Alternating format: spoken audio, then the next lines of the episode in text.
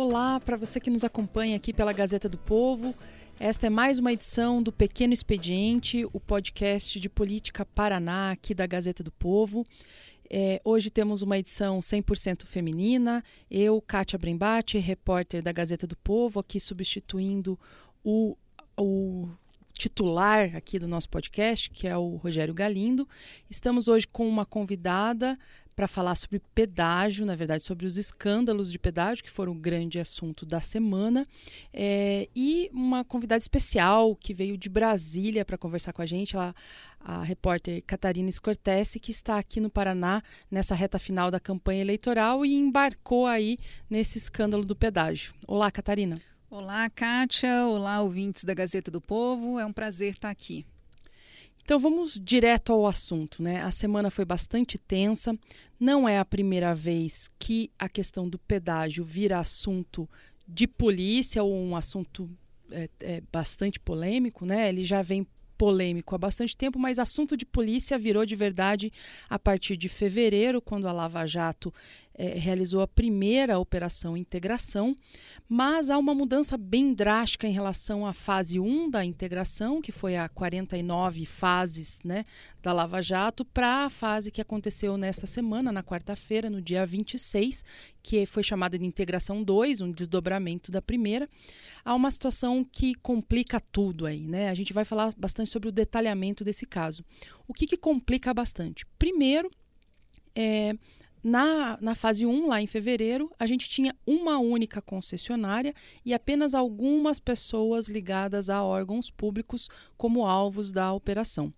Nesta segunda fase, a gente tem todas as seis concessionárias que atuam no anel de integração, que é esse conjunto de rodovias que tem 2.500 quilômetros aqui no Paraná, que são rodovias pedagiadas, e boa parte do núcleo político uh, da gestão Beto Richa, além de vários funcionários técnicos e algumas pessoas que não estavam no radar nessa operação de fevereiro. É, essa operação ela é, foi bastante tensa também, ou trouxe mais detalhes de como aparentemente, de acordo com a investigação do Ministério Público Federal e da Polícia Federal, funcionava o esquema, porque ela também tem um outro fator que a gente vai detalhar um pouco mais depois, que é a questão de três delações premiadas que fizeram o sistema, esse esquema apontado aí pela investigação de propina, implodir de dentro para fora, ou seja, pessoas que participavam do esquema acabaram contando é, como funcionava. Catarina, o que, que você vê de diferente entre essas duas operações e qual que é a sua avaliação desse momento agora é, da Lava Jato chegando no pedágio no Paraná? É, eu acho, Kátia, que você resumiu bem. É, na primeira fase da Operação Integração, ali em fevereiro, a gente tinha uma figura importante do DR, do Departamento de Estrada de Rodagem, que é o, o Nelson Leal Júnior, já presa né, na, na, naquela época. É, depois, ele foi é, conversando com os investigadores, com, com integrantes da Polícia Federal e do Ministério Público Federal e acabou firmando um acordo de colaboração premiada até chegar a essa segunda fase da Operação Integração, agora essa semana. Então, se antes lá atrás se concentrava numa única figura importante do DR, é, depois da delação do próprio Nelson Leal Júnior, a gente chega a, ao escândalo de corrupção atinge outras figuras conhecidas da, da administração da gestão Beto Richa, né, do, do governo do Paraná e também empresários de outras concessionárias. Então, só para lembrar aqui, por exemplo, é, nessa operação de quarta-feira, uh, foram presos o próprio Pepe Richa, José Richa Filho, irmão do Beto Richa e ex-secretário eh, estadual de Infraestrutura e Logística, né? lembrando que o DR está vinculado à pasta do, do Pepe Richa. Uh, ele foi preso junto com pessoas também próximas a ele, como o ex-diretor-geral da Secretaria de Infraestrutura e Logística, o Aldair eh, Petri, conhecido como Neco. Uh, a gente tem também o Luiz Cláudio Luz, né? que era uh, diretor, quer dizer, diretor não, chefe de gabinete do Pepe Richa, trabalhava diretamente com ele, e uma pessoa também já conhecida de outros escândalos de corrupção e bastante ligada ao Beto Richa também, Luiz Abianton primo né, do Beto Richa, é, figura já conhecida da Operação é, Publicano, também acabou citado na Operação Quadro Negro, é, já, já se envolveu também com a Operação Piloto, lá ele aparece também. Quer dizer, é, essa segunda fase da Operação Integração trouxe mais gente para a história é, e gente muito próxima a Beto E repetiu Richa. alguns nomes, né, também. A, a repetição de nomes, agora você estava falando do Luiz Abi, né, e também falou do Pepe Richa, ambos estavam na operação é, Patrulha do Campo, da Rádio Patrulha, que tinha a ver com o programa Patrulha do Campo, ou seja, são repetições de nomes aí que aparecem. Né? É, esse mês de setembro foi tumultuado para gestão Beto Richa, né? É, a gente lembra, então, é, você lembra da, da, Operação Rádio Patrulha, que foi feita pelo Ministério Público do Estado do Paraná, né, pelo Grupo de Atuação Especial de Combate ao Crime Organizado. É, lá no dia 11 de setembro, no mesmo dia, também a, a Lava Jato deflagrou a Operação operação piloto, né, que, que tem mais a ver com, com a PR 323 né, e, e a delação da Odebrecht. É, então, nesse mesmo dia, 11 de setembro, foram as duas operações e agora, essa semana, recentemente, mais uma operação, a, fase, a segunda fase da operação integração e que também atinge em cheio a gestão Beto Rich. Então, foi um mês bastante tumultuado, lembrando que ele é candidato ao Senado, então o impacto disso é direto na campanha eleitoral, né? Exatamente. Ainda não está podendo ser medida. A gente tem algumas pesquisas eleitorais saindo aí. A gente divulgou alguns números que mostram já é, um efeito na campanha do Beto Richa uh, de, de, todos esses escândalos, né? Mas assim, para detalhar um pouco mais desse esquema, o que é importante entender, né? A gente vai tentar explicar um pouquinho como funcionava de acordo com a investigação o esquema, né? Baseado em núcleos de atuação. Mas uh, em relação à operação de fevereiro, é, é importante entender a lógica, né? Na relação de fevereiro, a gente tinha a, o Ministério Público Federal e a Polícia Federal apontando alguns indícios, por exemplo, compra de apartamento, algumas transações financeiras, é, algumas empresas subsidiárias da Econorte Triunfo só, né, de uma concessionária, é, a, indicando que a, alguns aditivos contratuais, é um termo que a gente vai ouvir bastante neste podcast e daqui para frente bastante, né, porque ele é central em toda essa discussão, alguns aditivos é, contratuais que beneficiavam a concessionária, em particular a Econorte, é, tinham sido negociados com base em troca de, de favores financeiros, digamos, entrega de dinheiro. Né? É, lembrando que a Econorte conseguiu um aditivo contratual que é, aumentou a tarifa repentinamente em 24%, quase 25%, né? Numa decisão na gestão Beto Richa. Agora, nesse, nessa nova fase, na integração 2, a gente tem um, uma percepção, a partir das provas apresentadas pela investigação, um pouco mais clara do, do sistema. A gente tem transações bancárias, a gente tem entregas de dinheiro, a gente vai falar um pouquinho do, do, do chamado escritório da propina. Foi identificado um lugar onde, segundo a investigação, era entregue esse dinheiro. Então, um, houve o chamado follow the money, né? O siga o dinheiro. É, uma então, relação de empresas também, né, Kátia, é, contratadas por essas concessionárias e eram empresas que, na verdade, segundo a investigação, serviam só para receber uh, o dinheiro da, da, propina e repassar daí a agentes públicos né, e agentes políticos. É, a investigação cita quatro núcleos. Um núcleo técnico, dentro de órgãos é, públicos como DR, Secretaria de Infraestrutura e a GEPAR, que era responsável por dar pareceres ou por fazer vistas grossas ou por é, facilitar a fiscalização, né, ou é, não, não ter tantas dificuldades para as empresas. É, um outro núcleo político, né, em que, segundo até consta até o momento, seria encabeçado pelo Pepe Richa, é, com a participação muito atuante do Luiz Abi, do primo do primo distante, que é assim que ele era conhecido, né? E é, esse núcleo político, além de receber parte dessas vantagens que eram auferidas, ele também indicava em, é, empresas que pudessem é, servir de, de, é, de uma forma Caixa dois, de, é, por aí. uma forma de superfaturamento de contratos, né? Hum. Essas empresas ou eram das próprias concessionárias ou eram empresas de amigos, pessoas próximas ao governo que é, superfaturavam prestações de serviço e obras para as concessionárias. Isso entrava no valor da tarifa. Né? Daqui a pouco a gente vai falar também sobre isso, sobre qual o impacto disso na tarifa. Né? Mas esses valores entravam é, é, no valor da tarifa e pelo menos 2% desses contratos eram destinados a, é, a propina até para a gente exemplificar, é, falar na prática, né, tudo, tudo isso que a Kátia está explicando, é, por exemplo, Elias Abdo Filho, que é um dos empresários aí alvos da, da operação integração, é, ele tinha empresas que recebiam das concessionárias de pedágio e a investigação mostrou que ele também é coproprietário junto com Pepe Rich de um terreno em Balneário Camboriú. Então, quer dizer, ah, claro que a, a investigação ainda está em andamento, não, não existe uma acusação é, formal ainda contra o, o Elias Hábito Filho e o Pepe Richa, mas a, a PF já identificou então essa conexão, quer dizer, um empresário que tem, que recebe das concessionárias, tinha também sociedade no imóvel com o próprio Pepe Richa, com o próprio secretário de Infraestrutura e Logística. Isso, exatamente. Esse, esse, essas empresas faziam parte desse núcleo de intermediadores, que também tinha, segundo a investigação, representantes da Associação Brasileira de Concessões de Rodovias, né, que faziam uma articulação política aí, né, dentro desse grupo.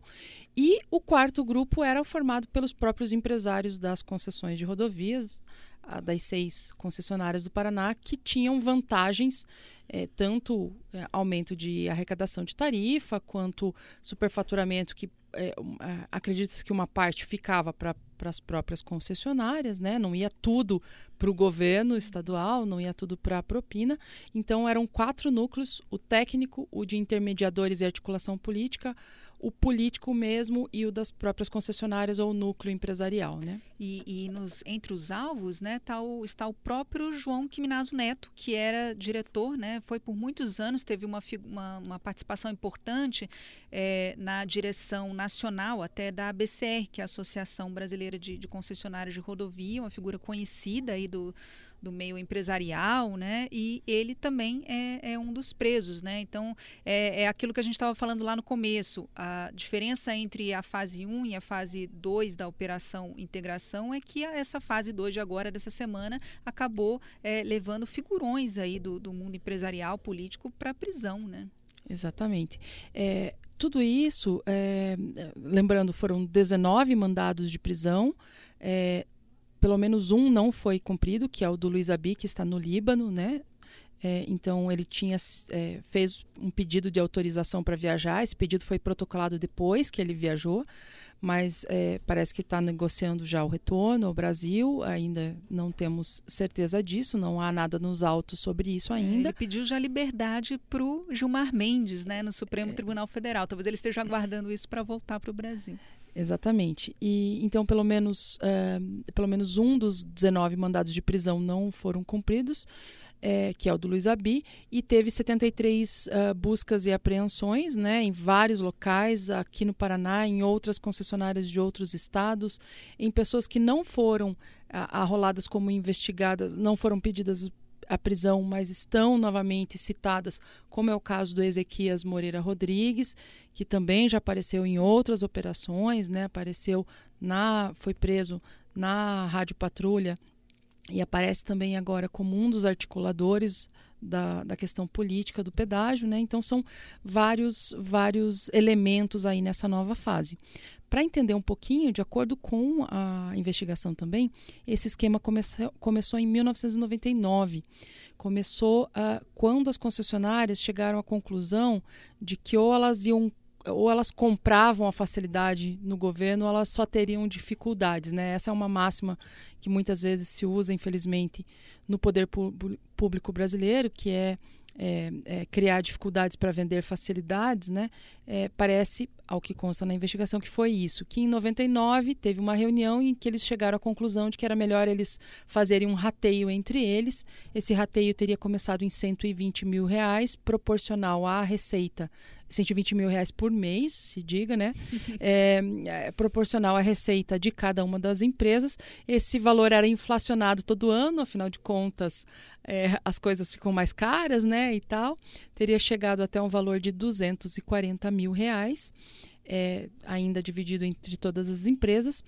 Em, e também, a partir uh, da gestão Beto Richa, teria começado um segundo esquema, que era esse das empresas, aí com uma mesada maior de 500 mil reais. Esses 120 mil, 240 mil, que chegou a 240 mil, seria para técnicos de dentro da secretaria, e esse valor maior, que chegou até 500 mil num, num mês, é, seria para o núcleo político uh, daí, a partir dessas empresas que superfaturavam os contratos. A estimativa é de algo em torno de 50 milhões de reais em propinas ao longo desses quase 20 anos de pagamentos, segundo o Ministério Público Federal, ininterruptos. O Ministério Público frisou isso, que nunca se deixou de pagar. O que também aparece na investigação é como eram os saques desse dinheiro e a entrega, né? Então, um, uma pessoa teria cedido uma sala comercial no centro de Curitiba, num imponente edifício aqui da cidade, e é, é, aconteciam essas entregas nesse, nesse prédio. O Ministério Público Federal conseguiu rastrear os saques de dinheiro, pessoas é, ligadas ao grupo chegando a esse prédio e compras em cash, em espécie, feitas eh, depois por pessoas supostamente beneficiárias dessas propinas. E os pagamentos é, prosseguiram até recentemente, né, Kátia? É, acho que os, os é, investigadores comentaram isso na, na, coletiva de imprensa, que o, o que surpreende também é a, a permanência desse tipo de, de, esquema, mesmo aí com, no, com, a Operação Lava Jato em andamento, né? Então, é, isso chama atenção também, que até recentemente essa propina estava rolando ali. É, para quem acha assim que quando vê esses escândalos da Lava Jato, pensa, não, isso o Brasil foi passado a limpo, nunca ninguém mais vai roubar é, esse é sempre joga na nossa cara que não é bem assim, né? Em 2015, por causa da Lava Jato, o sistema de arrecadação e de repasse do dinheiro mudou. Ou seja, eles tiveram que fazer uma adaptação por medo de serem descobertos. Quer dizer, não foi interrompido, mas houve um aperfeiçoamento aí do, do esquema de corrupção. É, o, o, segundo a investigação, o que aconteceu foi que é, usar operadores, que era a prática que é muito comum até a Lava Jato, né? É, aliás, é a principal prática que a Lava Jato, que todas as empresas da Lava Jato faziam, que era ou um doleiro, ou alguém que manejava notas frias, ou alguém que conseguia levar o dinheiro para uma offshore, para um trust, alguma coisa, e depois trazer o dinheiro limpo, né? É, sempre tinha alguém que sujava as mãos aí nesse processo, né? Um operador. É, em 2015, por causa da Lava Jato, algumas empresas falaram: não, a gente está achando que isso aí de usar o operador, que foram por, por algum tempo o Tacla Duran e o, o Assad, que também são figuras já conhecidas na Lava Jato, segundo a investigação, lembrando sempre que isso é tudo segundo a investigação, é, saíram de cena e as empresas passaram a pagar sem intermediários, pagar diretamente, diretamente. né? É, e, então, em 2015, o, a, o sistema teve uma pequena mudança e uma adaptação e teria continuado o, o pagamento mensal até janeiro de 2018 foi interrompido porque no mês seguinte estourou a, a fase da Lava Jato. Então não deu tempo de fechar o mês. Integração. não deu tempo de fechar o mês para fazer a propina, a, né? Agora o importante também é lembrar que embora seja então um esquema de corrupção antigo, aí desde o início dos contratos, ali gestão Jaime Lerner, depois passando pela gestão Roberto Requião e por fim Beto Richa, é, lembrando que a deflagração de toda a operação só foi possível é, é, com a colaboração de um delator. Eu acho que os investigadores deixam isso claro também. É, o Nelson Leal Júnior acabou sendo uma peça importante para desvendar esse tipo de, de crime e ele abasteceu não só os relatos né, do Nelson Leal Júnior, abasteceram não só a operação integração, como a operação piloto, né, que a gente já falou aqui da, da PR-323. Uh, ah, ele comentou também sobre a, o programa Patrulha do Campo, que acabou sendo alvo da operação Rádio Patrulha. E, e a, a, gente sabe que a delação dele tem alimentado outros inquéritos também, tanto que o, o, o acordo de colaboração premiada foi homologado pelo TRF4, né, pelo Tribunal Regional Federal da Quarta Região, que é o foro adequado aí para deputados estaduais, por exemplo. Então, o Nelson Leal Júnior já dá pistas de que teria é, falado de, de nomes é, envolvido, né, nomes é, que têm ligação, que têm foro especial por prerrogativa de função no TRF4. Então ele já abasteceu aí algumas investigações que já conhecidas, mas outras coisas devem, devem acabar aparecendo aí com base na delação dele também. Exatamente. São três delações que, que baseiam, além de documentos, gravações, escutas, é, que quebra de sigilo, né? Mas são três delações que embasam a, a Operação Integração 2, além do Nelson Leal, que foi bombástico em principalmente para o núcleo político, tem a delação do Hélio Gama, que era presidente da Econorte e, e teria sido responsável por é, dar pistas de como funcionava pelo viés empresarial, né, e como eram essas reuniões desse suposto cartel de concessionárias para decidir as coisas. É, o procurador do MPF, o Diogo Castor de Matos, é, citou que com essas duas delações era possível fechar as pontas o quem, o quem pagava e o quem recebia, né? E também teve uma outra delação que foi do Hugo Ono, que era controlador da Econorte. Então essas três delações foram bastante importantes. Entendendo aí, já nos encaminhando para o final desse detalhamento, é, acho que é importante saber também o que, que isso impacta na vida de quem usa as rodovias. Né? De acordo com a investigação, é, os motoristas, quem paga pedágio no Paraná, seja porque é paranaense, ou seja porque passou pelas rodovias daqui, é, foi impactado sim, diretamente foi lesado, porque é, a tarifa é mais cara por causa desses acordos, de acordo com, com o Ministério Público Federal e com a Polícia Federal, e também porque muitas obras deixaram de ser feitas ou foram adiadas para que é, é, em favor das concessionárias que queriam isso, queriam deixar de fazer investimentos, lucrar mais, né? Então, é, uma coisa que é importante é que uh, tudo indica que o usuário do sistema do anel de integração foi sim muito lesado por esse sistema. É, porque a gente fala tanto em propina, é, lavagem de dinheiro, e provavelmente a denúncia deve se debruçar sobre isso, sobre esses crimes, mas uh, o impacto prático né, desse, desse, dessa situação toda é ali para o usuário das rodovias. Né? E lembrando, Kátia, que agora na próxima, a gente está enfrentando em período eleitoral, está enfrentando uma eleição, e o próximo governador do Paraná vai ter isso uh, em mente, né? Os contratos com as seis concessionárias de pedágio chegam ao fim. Uh, tem também a questão da, da permanência ou não da, da, delegação das rodovias federais para o Estado, né? então é um debate ainda em curso, mas é, vai ser um período importante para definir que novos contratos a gente quer, o Paraná quer, é, de, quais bases. Então, a gente, é, aproveitando né, essa, essa investigação toda, a gente chega num momento crucial de, de definição de novas administrações, né, a partir de novos contratos, como é que isso vai, vai se dar, que transparência que vai ser dada agora a, a, a esses contratos, isso tudo tem que é, ser discutido aí com o próximo governo do Paraná. Exatamente, Catarina. A gente vai deixar para quem está nos ouvindo aí na página do podcast, a gente vai deixar três links. Um dos links é, conta o que falta ainda para acontecer nos contratos de pedágio, quais são as obras até 2021 reforçando isso que você disse, o próximo governador do Paraná vai ter que decidir se continua com pedágio, que tipo de pedágio faz, que licitação vai fazer e espera-se que seja assim muito transparente. E um terceiro link que a gente vai deixar é como o pedágio do Paraná pode ser mais barato. Então, é, há toda uma discussão de, de estudos, de é, perspectivas futuras, do futuro do pedágio do Paraná, como ele pode ser mais barato. Né? Então, para a gente continuar detalhando esse, não falar só de escândalo, mas falar também de solução, a gente vai deixar esses links para vocês. Para vocês que nos acompanham aqui no podcast Pequeno Expediente, continue acompanhando a cobertura da Gazeta do Povo. Esse assunto não acaba tão facilmente, ele vai continuar pautando a política paranaense. Catarina, foi um prazer conversar com você sobre esse assunto. Igualmente. Obrigada, Kátia. Obrigada, ouvintes da Gazeta do Povo. Até a próxima. Até.